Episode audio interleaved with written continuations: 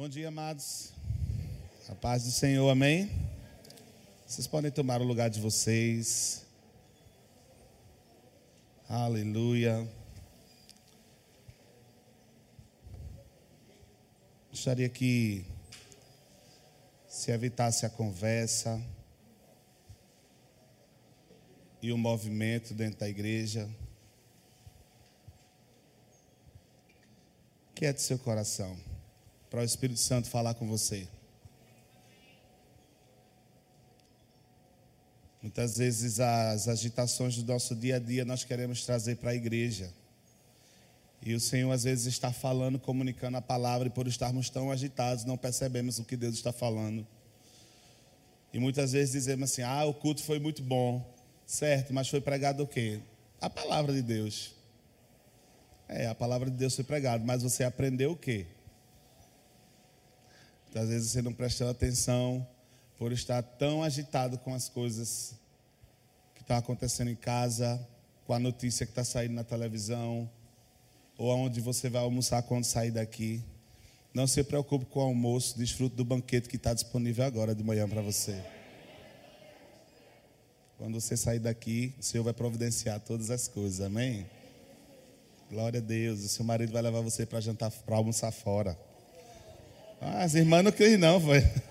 E se você não tem marido, o Senhor vai te dar capacidade para ir pagar para você também. Amém, gente. Mas não te preocupa, não. Deus está no controle de todas as coisas. Amém? Como vocês sabem, no domingo de manhã nós temos, estamos trabalhando com algumas séries.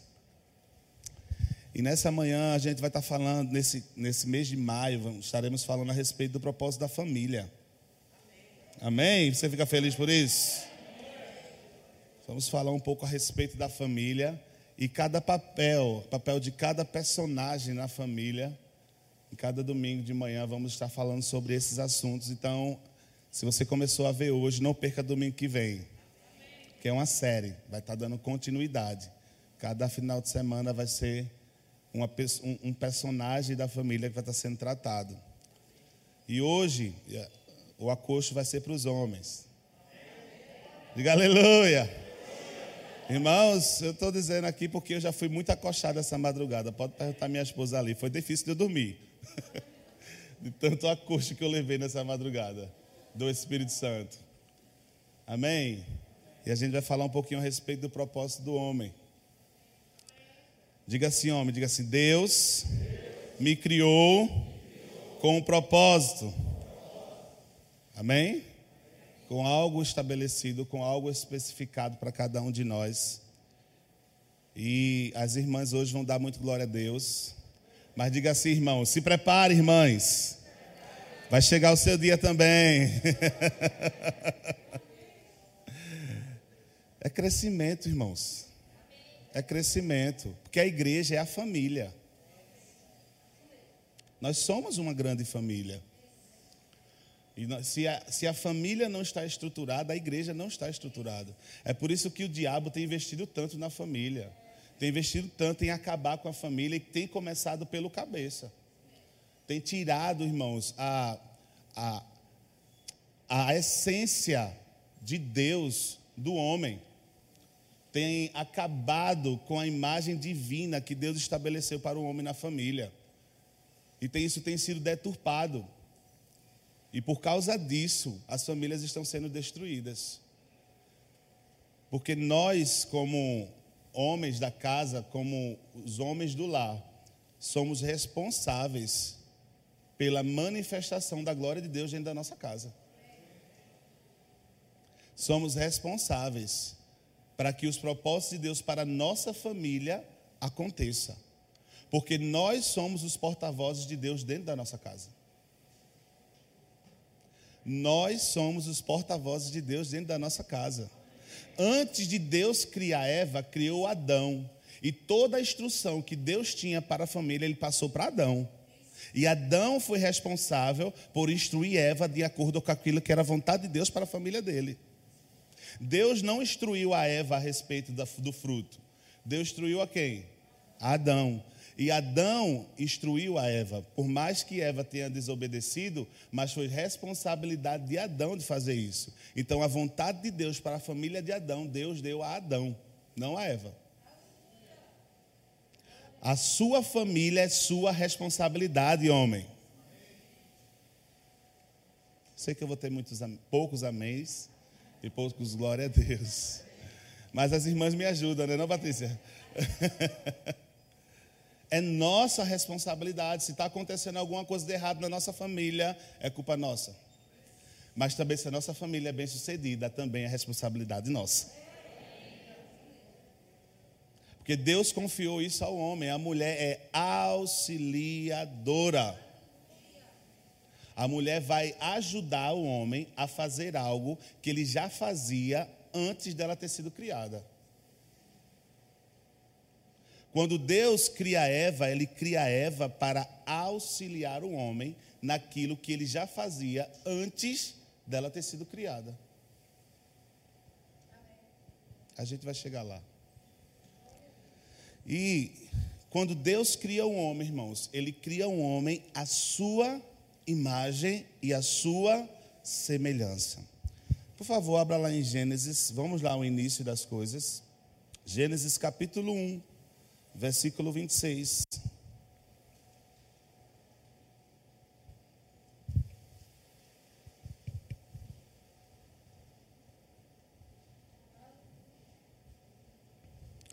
Um texto conhecidíssimo de Gênesis.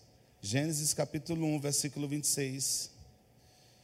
Diz assim: Também disse Deus: façamos um homem a nossa imagem, conforme a nossa semelhança. E disse: Tem a ele o que, irmãos? Tem a ele o que? Eu sei que no aspecto espiritual existe um domínio que está determinado à igreja, e isso é independente de sexo. Amém? No aspecto espiritual, o domínio que foi determinado à igreja não tem a ver com homem ou mulher. Tem a ver com ser filho de Deus e ter o nome de Jesus. Mas no aspecto em que Deus está trabalhando aqui de família, Ele está colocando domínio sobre o homem. A palavra homem aqui é Adão. Tenha Adão domínio. Essa palavra domínio, irmão, vem da palavra governar, é a palavra radar no hebraico. E essa palavra significa governar, subjugar, submeter. Deus colocou sobre a responsabilidade do homem, no que diz respeito à família, o domínio das coisas. Por mais que às vezes as mulheres não gostem de ouvir sobre isso, mas a responsabilidade do homem dominar. Deus criou o homem para que ele fosse, criou o homem para que ele fosse aqui na terra aquilo que ele, ele mesmo era em todo o universo para governar, do mesmo jeito que Deus governou, governava e governa até hoje todo o universo. Ele colocou isso no homem para que ele manifestasse aqui na terra o que ele era em todo o universo. Essa palavra radar também significa Deus com D minúsculo. Então, olhe para um varão perto de você e entendam, por favor, antes de jogar pedra em mim, entenda o que eu vou dizer. Diga assim: meu irmão, você é um Deus.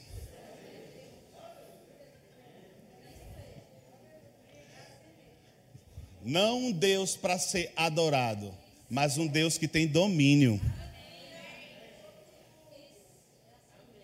Deus criou o homem para ele ser na terra o que ele era em todo o universo a imagem e semelhança de Deus. Deus disse: domine sobre os peixes do mar, sobre as aves do céu, sobre os animais domésticos, sobre toda a terra. E você pode dizer, mas o Senhor está mandando ele dominar só sobre animal. Mas se você for ler mais na frente, quando uma mulher é, desobedece, uma das maldições da mulher é que ela deveria ser submissa ao seu marido.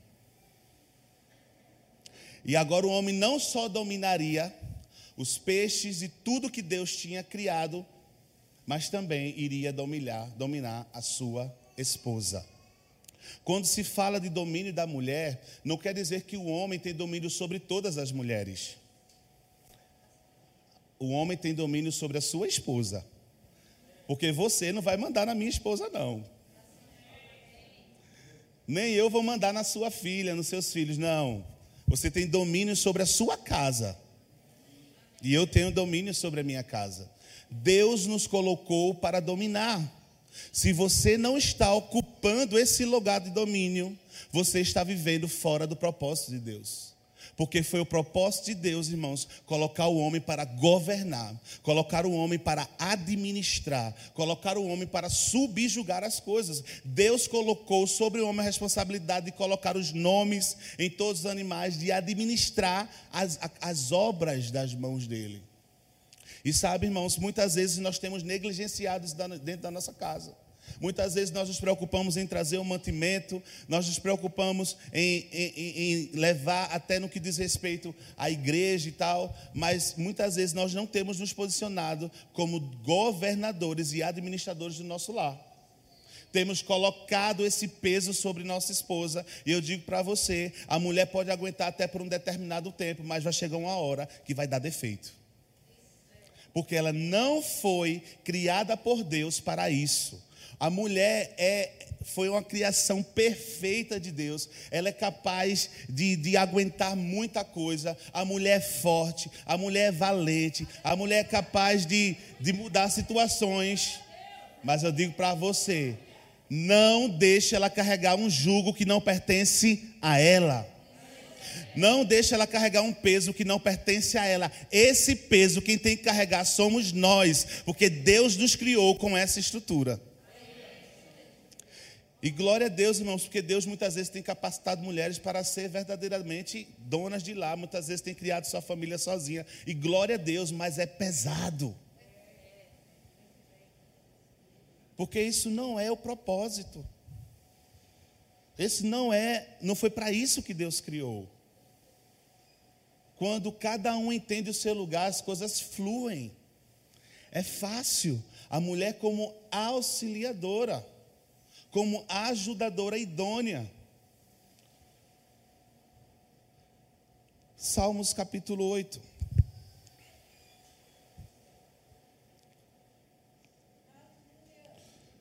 Você ainda está aqui, varão?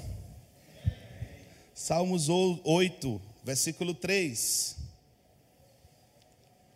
Salmos, capítulo 8, versículo 3. Diz assim: Quando contemplo os teus céus, obra dos teus dedos, e a lua e as estrelas que estabelecestes, que é o homem que dele te lembres, e o filho do homem que o visites. É o versículo 5 diz assim: Fizeste-o, no entanto, por um pouco menor do que Deus. Olha aí, isso é você. Você não fica feliz por isso, não? Deus está falando com você, homem. Fizeste-o, no entanto, por um pouco menor do que Deus. Lembra que eu falei que era Deus com D minúsculo? Um pouco menor do que Deus. E de glória e de honra coroaste. Eu sei que tem uma versão que tem anjos. Mas a palavra aí no original é Elohim. Elohim é o Deus plural, Deus Pai, Deus Filho e Deus Espírito. Não fala de anjo. No original a palavra é Elohim e Elohim é Deus. Então, o Senhor nos fez homem um pouco menor que a Trindade. Ah, eu quando vi isso, quase que eu saltava lá do, do meu apartamento ontem. O Senhor te fez um pouco menor que a Trindade, e de glória e de honra te coroou. O Senhor te colocou para governar como um rei. Mas um rei, ele não só usa dos seus benefícios de rei, mas ele entende as suas responsabilidades e se posiciona como tal. Numa batalha, o rei vai na frente. O rei não fica em casa e manda a rainha ir lá lutar, não. O rei não fica em casa assistindo a televisão enquanto a rainha vai lá, não. O rei vai na frente e a mulher fica em casa.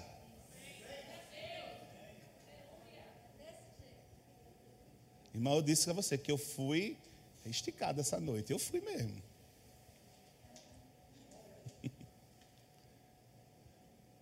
Porque Deus estabeleceu isso.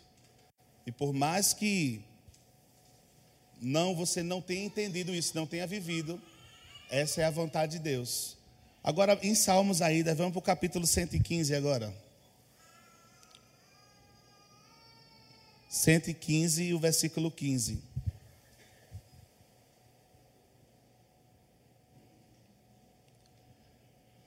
Aleluia.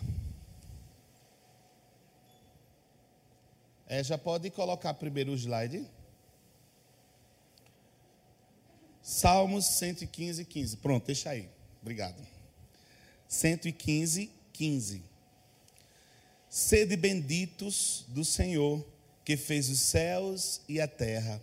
Os céus, os céus são os céus do Senhor, mas a terra deu a quem? A ele, aos filhos dos homens. Quando eu digo que Deus nos estabeleceu, irmãos, para sermos aqui na terra, o que ele era em todo o universo, no céu e em todo o universo. É justamente isso. Os céus pertencem ao Senhor, mas aqui na terra quem governa somos nós. Sendo a, a, o propósito era esse. A gente sabe que hoje por causa do pecado, o deus desse século é o diabo. Mas o propósito era que nós manifestássemos aqui na terra aquilo que Deus era em todo o universo. Pode passar o primeiro slide? O propósito original do homem é dominar, governar, administrar, estabelecer aqui na terra a vontade daquele que o criou para tal fim. Enquanto Adão andou aqui na terra, estabelecendo a vontade de Deus para ele no, jardim do Éden, irmãos, ele estava vivendo na plenitude da vontade de Deus. Mas isso foi quebrado com o pecado, isso foi quebrado com a desobediência. Isso foi quebrado quando o homem decidiu decair de onde Deus tinha colocado esse. Ele sabe, sabe o que é tão interessante? Que quando o homem peca e Deus vem ao jardim, primeira coisa que Deus pergunta é: onde estás? Será que Deus não sabia onde Adão estava? Deus é onisciente, irmãos. Mas sabe por que Deus perguntou onde estava, onde, onde estás? Porque Deus tinha deixado Adão num patamar. Deus tinha colocado Adão no trono de governo.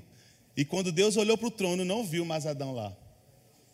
E perguntou para Adão: Onde você está, meu filho, que não está ali onde eu te coloquei para governar? E sabe quem é que estava dominando agora? O diabo. E eu vou dizer para você, homem: o trono da sua casa, quem tem que estar tá sentado é você. Porque muitas vezes você tem deixado o diabo sentar nesse lugar e ele tem feito a festa. Ele tem dominado o seu lar. Ele tem feito a sua família ser destruída porque você negligenciou um lugar que Deus estabeleceu para você.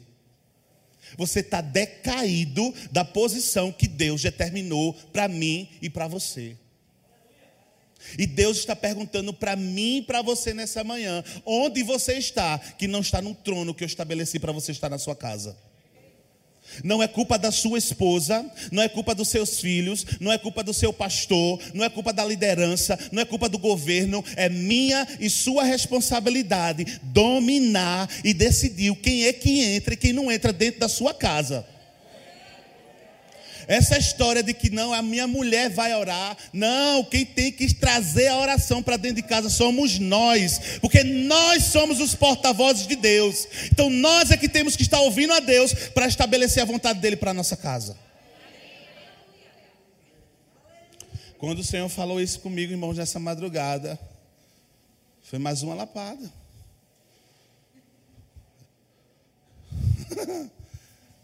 Porque todas as vezes que muitas vezes eu me reunia com a Elisângela, vamos orar por um propósito? Vamos. A primeira coisa que eu dizia era o que, Elisângela? Tu ora. Estou abrindo meu coração. Se é para abrir o coração, vamos abrir o coração. Ora, porque eu gosto do jeito que ela ora. Porque a mulher, ela, ela, ela tem uma sensibilidade muito maior. E eu gosto do jeito que a Elisângela ora.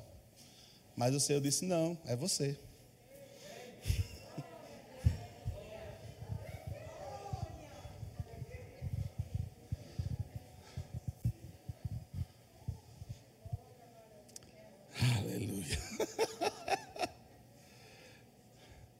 Olhe para o seu homem, para o seu homem, desculpa. Mulheres, olhe para um homem que está perto de você e diga assim: Meu irmão, Deus te criou com uma identidade. Pode botar no próximo tópico aí. Deus te criou com uma identidade, irmãos. Aleluia. Eu estava dizendo para a Catarina ali, eu me superei nessa, nessa mensagem de hoje, porque se você pegar o meu esboço, só tem dois, três tópicos e versículos. E dessa vez eu escrevi um bocado de coisa, fiz quase um livro aqui. E eu quero ler, irmãos, de verdade, algumas coisas que o Senhor tratou comigo.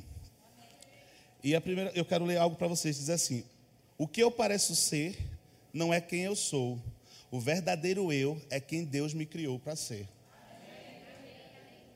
Porque o que me diz que eu sou homem não é porque eu sou do sexo masculino.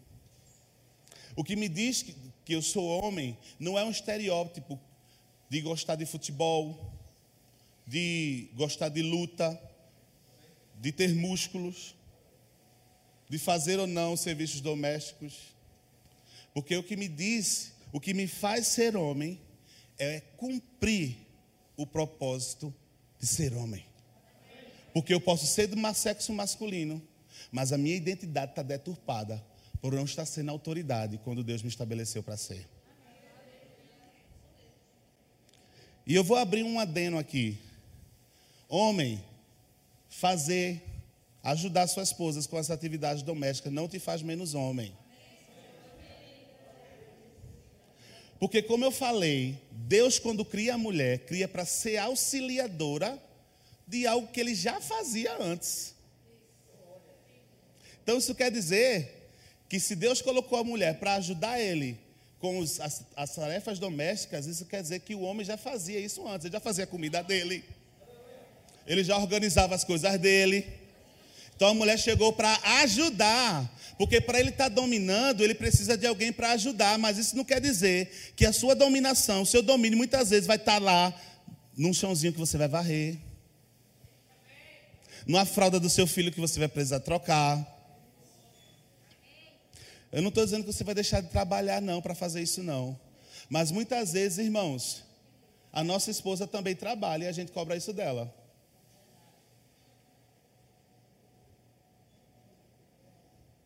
Diga assim: a minha esposa é uma auxiliadora. Diga assim: quando Deus a criou. Ah, não, você está com vergonha de falar. Diga assim: quando Deus a criou, a criou para me ajudar em algo que eu já fazia antes.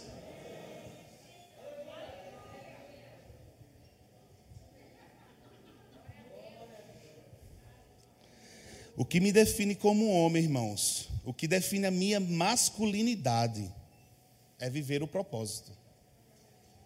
Porque tem homem que tem um estereótipo, estereótipo de homem, mas não está vivendo como homem.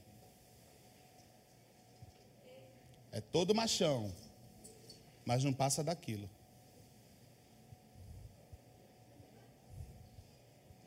Pode passar. Leiam comigo. Eu vou ler e vocês vão acompanhando aí no slide. A vida dos homens tem sido basicamente governada pelo medo. E muitas vezes, influenciada por ele, eles criam um personagem deturpado da realidade para não entenderem quem são. Eu não sei quem eu sou, por isso eu quero construir uma identidade do que acho que deveria ser. Próximo. Quando você descobre quem é, não saem da sua boca frases como essa: Quem manda sou eu, eu sou autoridade, eu sou cabeça. Simplesmente flui, porque entendeu que é a essência não é o estereótipo, é a essência. Você não impõe autoridade, você se comporta como autoridade.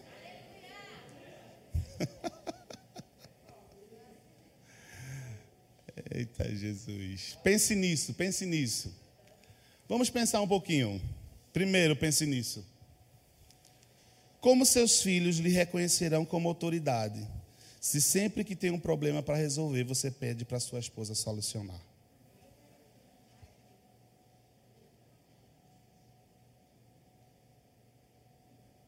Próximo. Como sua esposa o reconhecerá como cabeça, se é ela que tem tomado todas as decisões difíceis dentro de casa e levado sobre si um fardo que não é dela?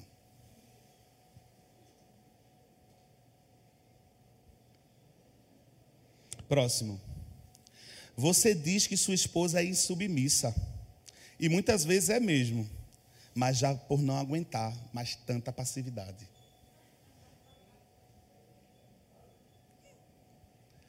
Amo esse silêncio.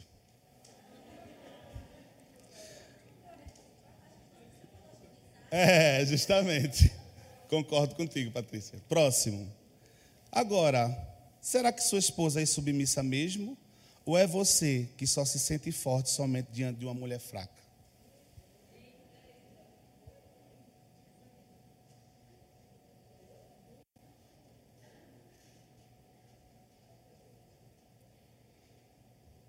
Imagina o, o quanto eu não sofri essa madrugada, irmão.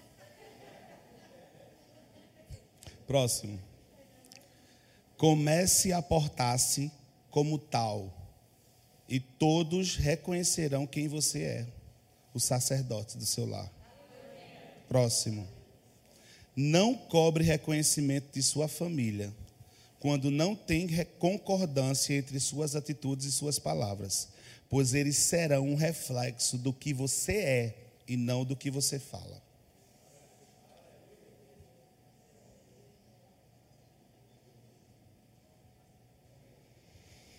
Sua família, seus filhos são um reflexo do que você é.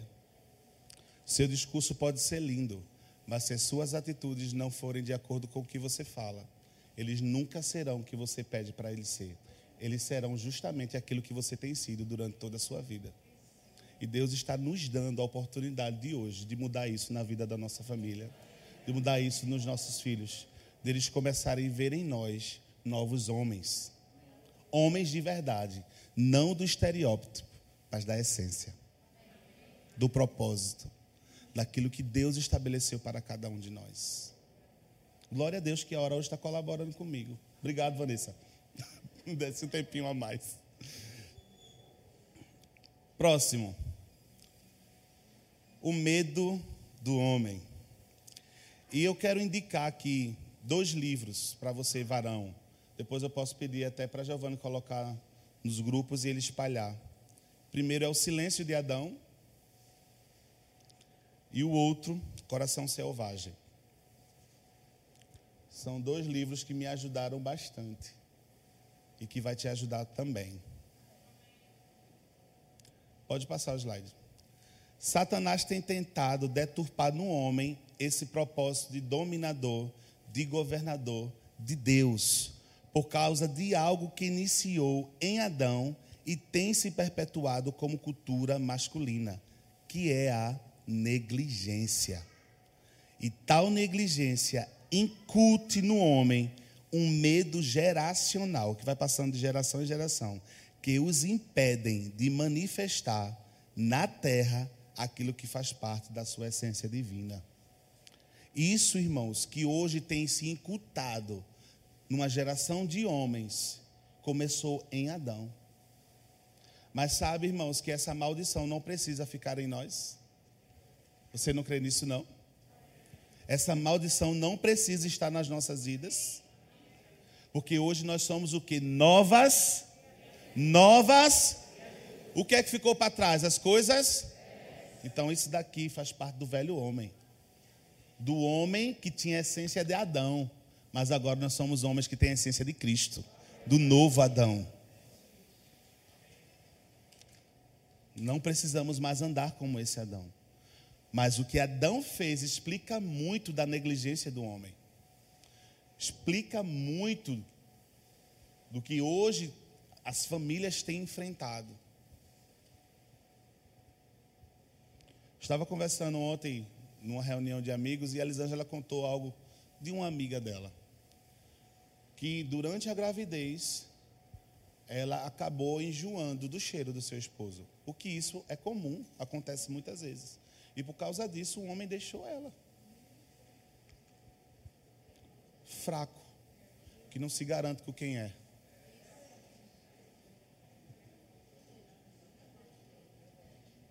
Não seja um homem fraco. Você não é dominado pelo sexo.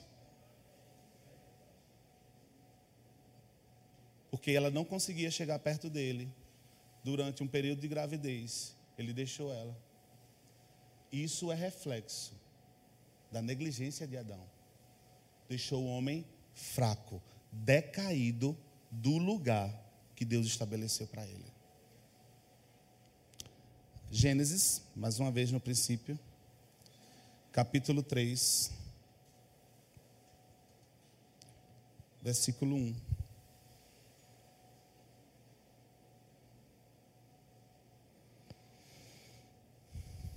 Gênesis 3, 1. Mas a serpente, mais sagaz que todos os animais selváticos que o Senhor Deus tinha feito, disse à mulher: é assim que Deus disse: Não comereis de toda árvore do jardim. Respondeu-lhe a mulher: Do fruto das árvores do jardim podemos comer, mas do fruto da árvore que está no meio do jardim, disse Deus: Dele não comereis, nem tocareis nele. Já está inventando história que Deus não tinha falado isso. Para que não morrais. Versículo 4. Então a serpente disse à mulher: É certo que não morrereis. Portanto, Deus sabe que no dia em que dele comerdes, se vos abrirão os olhos, e como Deus sereis conhecedores do bem e do mal. Versículo 6. Vendo a mulher que a árvore era boa para se comer, agradável aos olhos e árvore desejável para dar entendimento, tomou-lhe do fruto e comeu, e deu também ao seu marido, e ele comeu. Neste momento, o homem já não estava se posicionando no lugar que Deus tinha estabelecido para ele. Eu pergunto a você: onde estava Adão quando a serpente estava falando com Eva?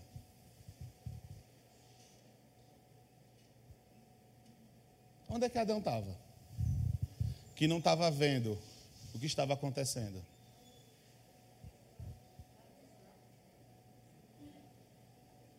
Irmãos, eu digo a você, eu deduzo, não vou dizer com certeza, porque a Bíblia, se a Bíblia não diz certeza, não vou dar certeza. Mas eu deduzo que Adão estava do lado de Eva.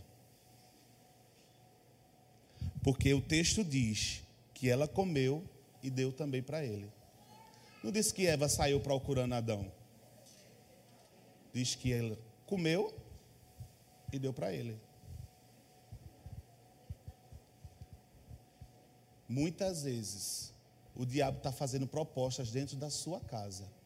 Você está do lado, vendo tudo e contemplando tudo que o diabo está fazendo. E você está negligenciando a sua posição dentro do seu lar. A negligência de Adão. Próximo.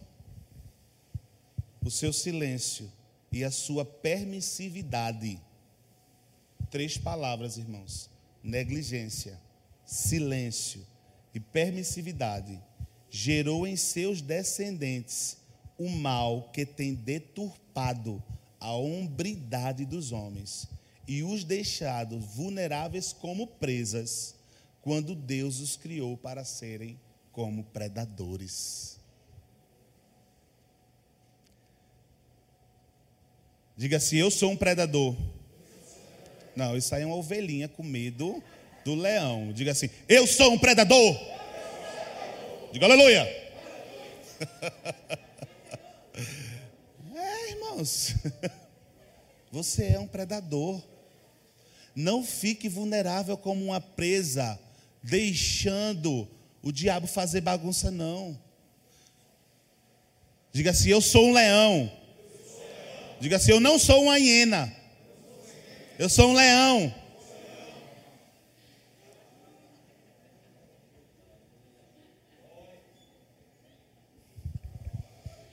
Você é um leão predador.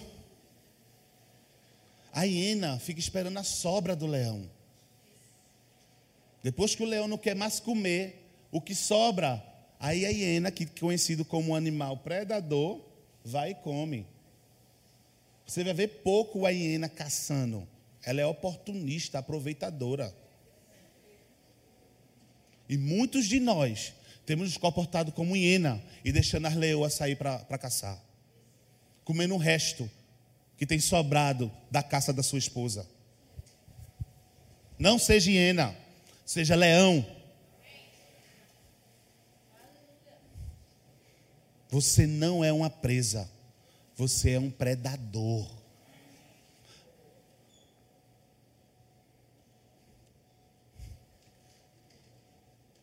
Estou quase terminando. Estou quase terminando. Vou só ler esse daqui para ir para o último tópico. Pastor Anderson Silva ensina muito sobre esse assunto. E em uma das suas ministrações ele diz o seguinte: os homens conluiam-se numa conspiração de silêncio, cujo o objetivo é reprimir sua verdade emocional. Essa é a manhã onde tudo aquilo que estava te segurando vai ser liberado. Tudo aquilo que estava sendo reprimido dentro de você, você vai urrar. Você vai. O, leão faz o que mesmo que eu esqueci agora? Rugir. Perdão. Você vai rugir como um leão. E vai começar a assustar as suas presas. Não se distraia. Não se distraia. Satanás está tentando roubar você nessa manhã.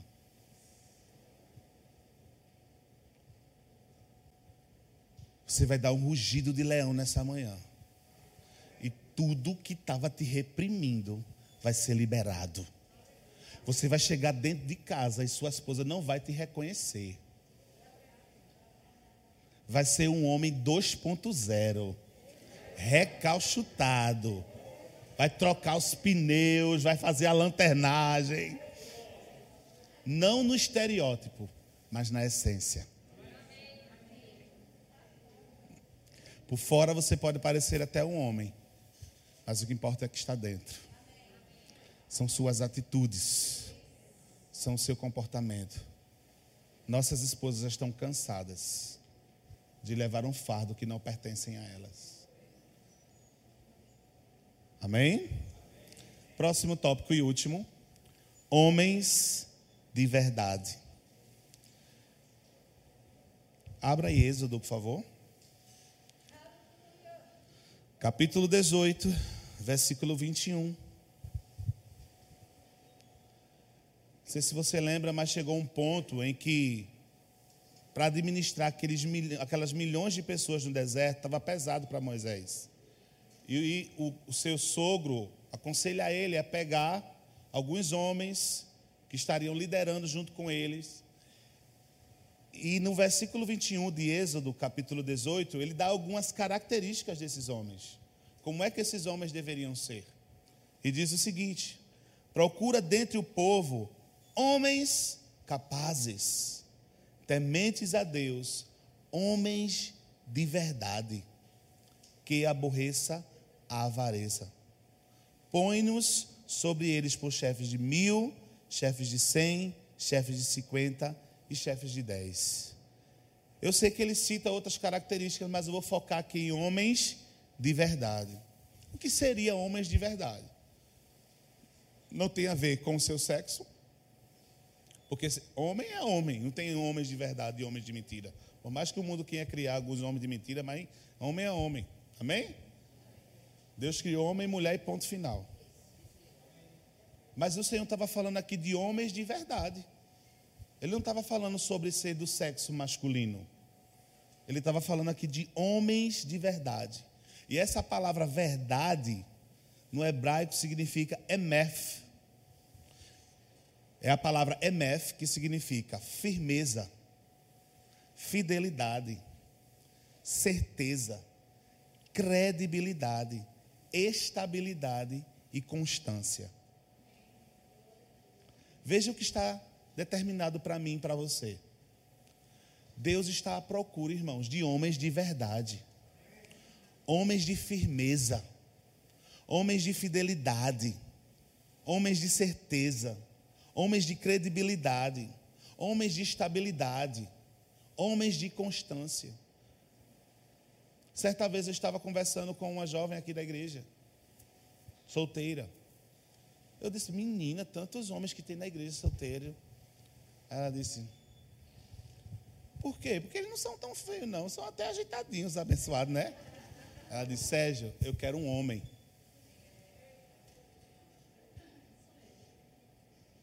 Tá difícil, irmão. É quase um bicho em extinção. Orai, varoas, para o Senhor trabalhar na vida dos homens. Porque as mulheres têm se deparado com homens fracos, homens frágeis, homens sem palavras, sem compromisso, sem credibilidade, sem determinação. Porque elas estão até dispostas a se casar com um homem pobre, mas com um homem sem credibilidade, sem determinação, fraco, não. Porque um pobre com determinação enriquece. Mas um rico, fraco, em uma semana está pobre.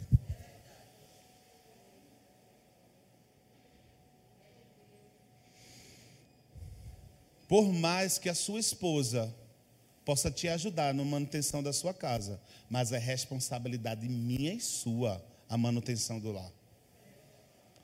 Estou vendo hoje jovens que estão querendo casar e não estão nem trabalhando. Antes de Deus dar Eva, ele primeiro deu trabalho a Adão.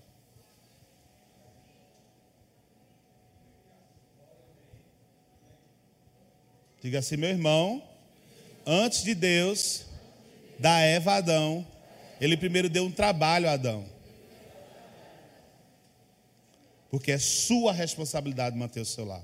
Sua esposa pode te ajudar. E glória a Deus, porque minha esposa tem me ajudado. Mas não é responsabilidade dela. Não é um peso que ela tem que carregar como obrigação.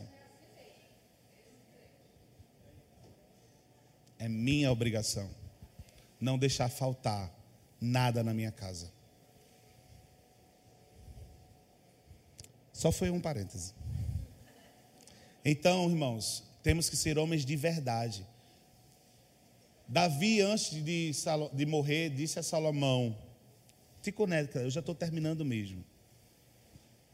Davi disse a Salomão: Seja homem. Davi não estava dizendo para ele ser do sexo masculino, porque ele já era do sexo masculino. Davi estava dizendo para para Salomão: seja maduro. Um homem de verdade é um homem que tem maturidade. Paulo falou, Paulo falou em 1 Coríntios capítulo 13, versículo 11. Quando eu era menino, falava como menino, sentia como menino, pensava como menino. Quando cheguei a ser homem, ou seja, maduro, desisti das coisas próprias de menino. Um homem de verdade é um homem que tem hombridade e maturidade.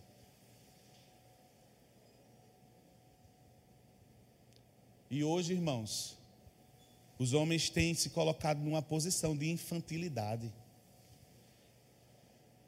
Crescemos, mas continuamos a nos comportar como os meninos, disputando a atenção da esposa com os filhos, brigando com os filhos por causa do videogame.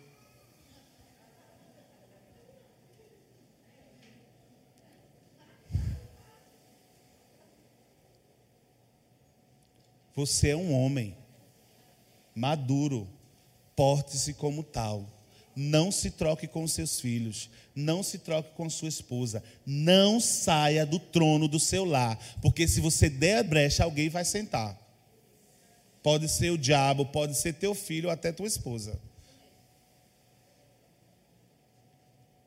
E depois que a mulher senta, fica difícil de tirar ela de lá, viu?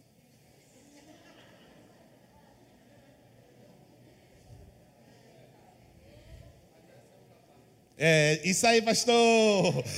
Mas essa parte de tirar a mulher do trono vai ficar com a irmã Cessa. E eu tenho só mais alguns tópicos aqui que eu vou ler. Pode passar aí. Homens amadurecidos. Essa é uma citação do livro Coração Selvagem, do John Eldredge. Eu não sei ler esse nome, não. Diz assim: Homens amadurecidos não deveriam lutar com pensamentos doidos, impulsos pecaminosos ou sentimentos de desespero. Está desesperado, eu não sei o que fazer, eu não sei o que fazer. Aí briga com a mulher, bate nos meninos, é grosso, porque está desesperado. Mas sabe por quê? Porque não está buscando na fonte, não está buscando direcionamento em Deus. Porque um homem de verdade, um homem maduro, na hora da confusão, faz como Jesus. Vamos lá para o deserto orar? Vamos lá para o quarto orar, buscar a direção? Porque a direção chega, irmão.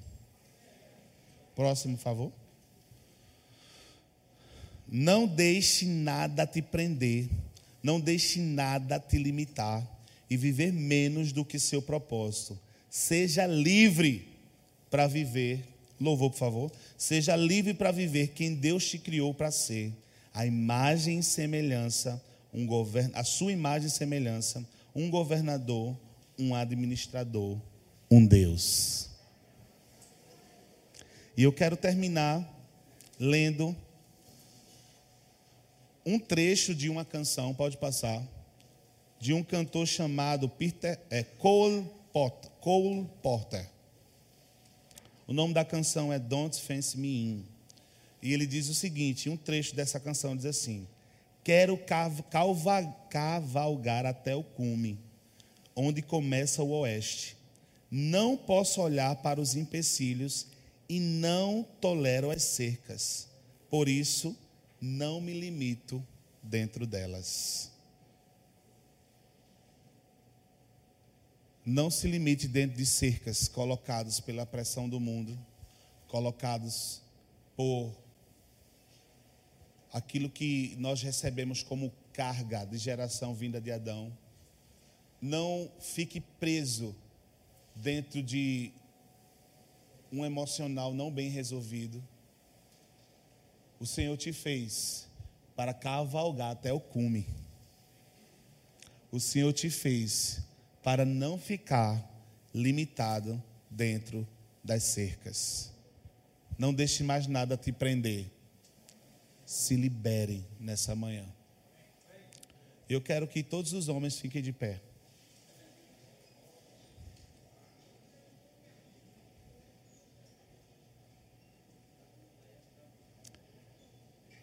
E se suas esposas estão aqui, que fique de pé junto.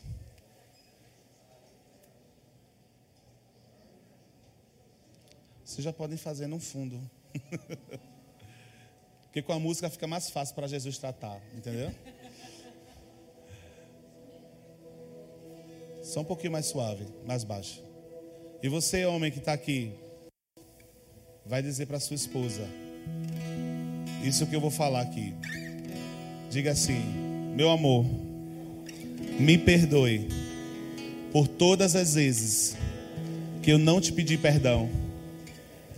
Me perdoe por todas as vezes que eu te fiz carregar um jugo que me pertencia. Me perdoe por ter decaído do trono do nosso lar que Deus estabeleceu para que eu tivesse sentado. Diga assim: meu amor, eu te amo e vou cuidar do nosso lar até o último dia da nossa vida. Se você precisar dizer alguma coisa à sua esposa, fica livre. Não é uma manhã romântica, não é você não vai dizer que ama, mas se tem alguma coisa para você falar com ela, se você sobrecarregou ela sobre alguma coisa, se é, você foi um peso para ela, se você precisa perdão, pedir perdão sobre outra coisa que eu não citei, faça isso. Nós somos uma família, temos um novo coração do Pai.